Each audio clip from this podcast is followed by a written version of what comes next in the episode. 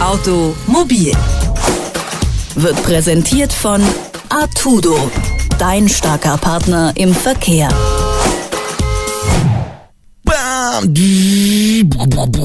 Ich bin mit Motorhead hier. Mein Motorhead heißt Javan. Der hat einen Plan, was Autos angeht. Aber wir reden nicht über herkömmliche Autos, sondern über Elektromobilität. Ja, und das ist nämlich ein ganz spezielles Thema. Das funktioniert in einigen Märkten, sag ich mal, als alter Wirtschaftsjournalist. Zum Beispiel in China, aber auch in den USA natürlich, wo Tesla herkommt.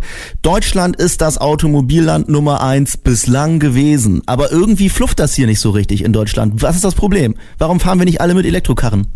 Ja, ich habe den Eindruck, die Bundesregierung hat sich einfach ein bisschen äh, verschätzt. Die wollten ja eine Million Autos, Elektroautos bis 2020 und theoretisch finde ich, könnte das auch funktionieren. Also wenn ich jetzt mal von mir ausgehe, ich würde so ein Elektroauto kaufen, ich finde das cool. Du vielleicht auch, andere auch. Aber wenn du jetzt mal das beliebteste deutsche Auto, den VW Golf, nimmst, den gibt's ja auch in der E-Version, dann kostet der leider 35.000 Euro aufwärts. Also gerade mal doppelt so viel wie der günstigste Benzingolf, den du kriegst. Und pro Ladung kommst du damit keine 200 Kilometer weit. Gleichzeitig ist der Spritpreis so im Keller, dass sich das einfach finanziell nicht lohnt. Ja, aber das geht doch auch in anderen Ländern. Also jetzt mal in den USA, ich meine, Spritpreis, das ist ja unterm Strich ne, ist ja am Ölpreis gekoppelt und das mhm. gilt ja eigentlich für uns alle. Und in den USA, da hat's, da hatte ich das Gefühl, da hat ja irgendwie jeder seinen Tesla schon fast. Was, das kannst du, das kann doch nicht alles sein. Ja, also in den USA funktioniert das ganz gut, in China zum Beispiel im Moment auch. Also die Chinesen haben gerade in den letzten Monaten wie verrückt Elektroautos gekauft, aber in diese Zeit fallen dann eben auch sowas wie enorme Smogwerte in China. Also teilweise wurden da in Städten Fahrverbote ausgesprochen, weil man kaum noch gerade ausschauen konnte. Da macht es dann natürlich Sinn, sich ein abgasfreies Auto zu kaufen, wenn man irgendwie mobil bleiben will. Aber ein anderes interessantes Beispiel ist für mich Norwegen. Da hat der Staat mit Subventionen gearbeitet und das heißt, die Leute haben keine Kfz-Steuer für Elektroautos gezahlt, keine Mehrwertsteuer, gratis Parkplätze gekriegt, durften gratis auf die Autobahn, keine Maut und noch viele weitere Vorteile, also vor allem ganz viele finanzielle Anreize. Und das war unfassbar erfolgreich, so erfolgreich, dass jetzt knapp jedes vierte Auto in Norwegen Elektroauto ist und deshalb wird diese Förderung auch schon wieder gekappt. Solche Fördermaßnahmen könnte man jetzt sagen, könnte man in Deutschland auch einführen viele finanzielle Anreize, vielleicht kaufen die Leute dann mehr Elektroautos. Und darüber habe ich mit Stefan Bratzel gesprochen, das ist der Leiter des CAMS Centers, das ist eine Mobilitätsforschungseinrichtung in Bergisch Gladbach. Der ist von diesen Subventionen und Kaufprämien, wie sie jetzt auch so in Deutschland gefordert werden, aber eher wenig überzeugt. Für mich wäre an erster Stelle der Aufbau einer Schnellladeinfrastruktur.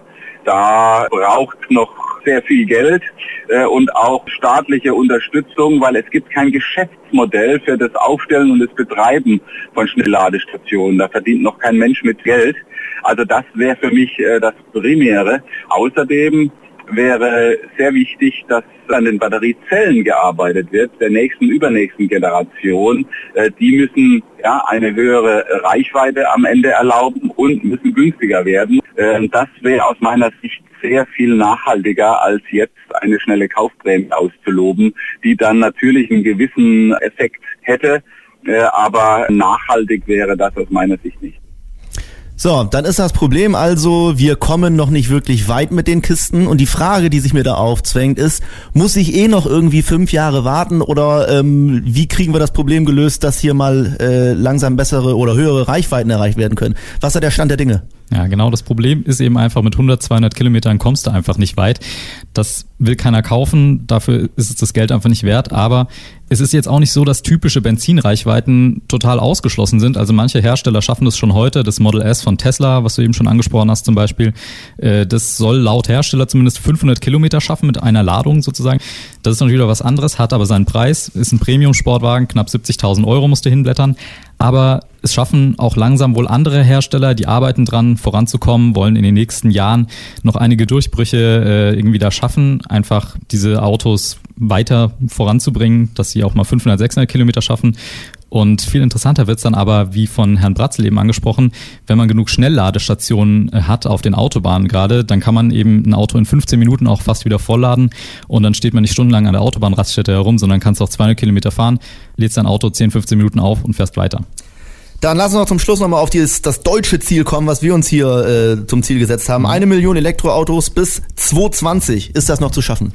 Naja, du kannst es dir ausrechnen. Wir haben jetzt knapp unter 20.000 Elektroautos in Deutschland bleiben 980.000 in den nächsten vier Jahren. Bei der aktuellen Geschwindigkeit wird das nix. Im Augenblick diskutiert aber eben die Politik über eine Kaufprämie von 5000 Euro. Also quasi wie die Abwrackprämie kriegst 5000, wenn du irgendwie dir ein neues Elektroauto kaufst. gibt's viele, die das gut finden, aber auch viele, die da nicht so begeistert von sind. Kfz-Steuervorteile gibt's schon, also keine Kfz-Steuer für zehn Jahre gab's, jetzt sind es nur noch fünf Jahre, da haben sie also schon wieder gekürzt. Man weiß es nicht so richtig. Also richtig leidenschaftliche Förderung ist es alles nicht, aber in den nächsten vier Jahren kann eben noch viel passieren, gerade was Batterien angeht, was die Preise der Autos angeht. Die werden auch immer billiger, je höher die Stückzahlen werden. Es ist nicht komplett ausgeschlossen, würde ich sagen, aber es wird auf jeden Fall eine sehr, sehr enge Kiste. So, an wen müssen wir uns denn richten? Wer ist denn unser Ansprechpartner dieser Sache, wenn es so ein bisschen um Subventionen geht? Ist es Ingo Dobrindt, Werner Dobrindt, Alexander Heinz, Dobrindt. Alexander Dobrindt. Aber Ingo Dobrindt fände ich auch schön. Wir nennen ihn jetzt nur noch Ingo. Das ist ihn ab Ingo. jetzt der Running Gag dieser Sendung. Dann will er Ähm, vielleicht auch mit uns sprechen. Infrastruktur, Grüß August vor dem Herrn. Sponsor uns Elektroautos oder wenigstens den Type S von Tesla und fang mit mir an. Ich bedanke mich bei Javan Vents für diese unglaublich spannenden Einblicke und ich will jetzt ein Auto fahren. Machen wir. Wir hören jetzt Morgen- Motorhead? morgen Tesla. Nee. Hört's gar Automobil wird präsentiert von Artudo, dein starker Partner im Verkehr.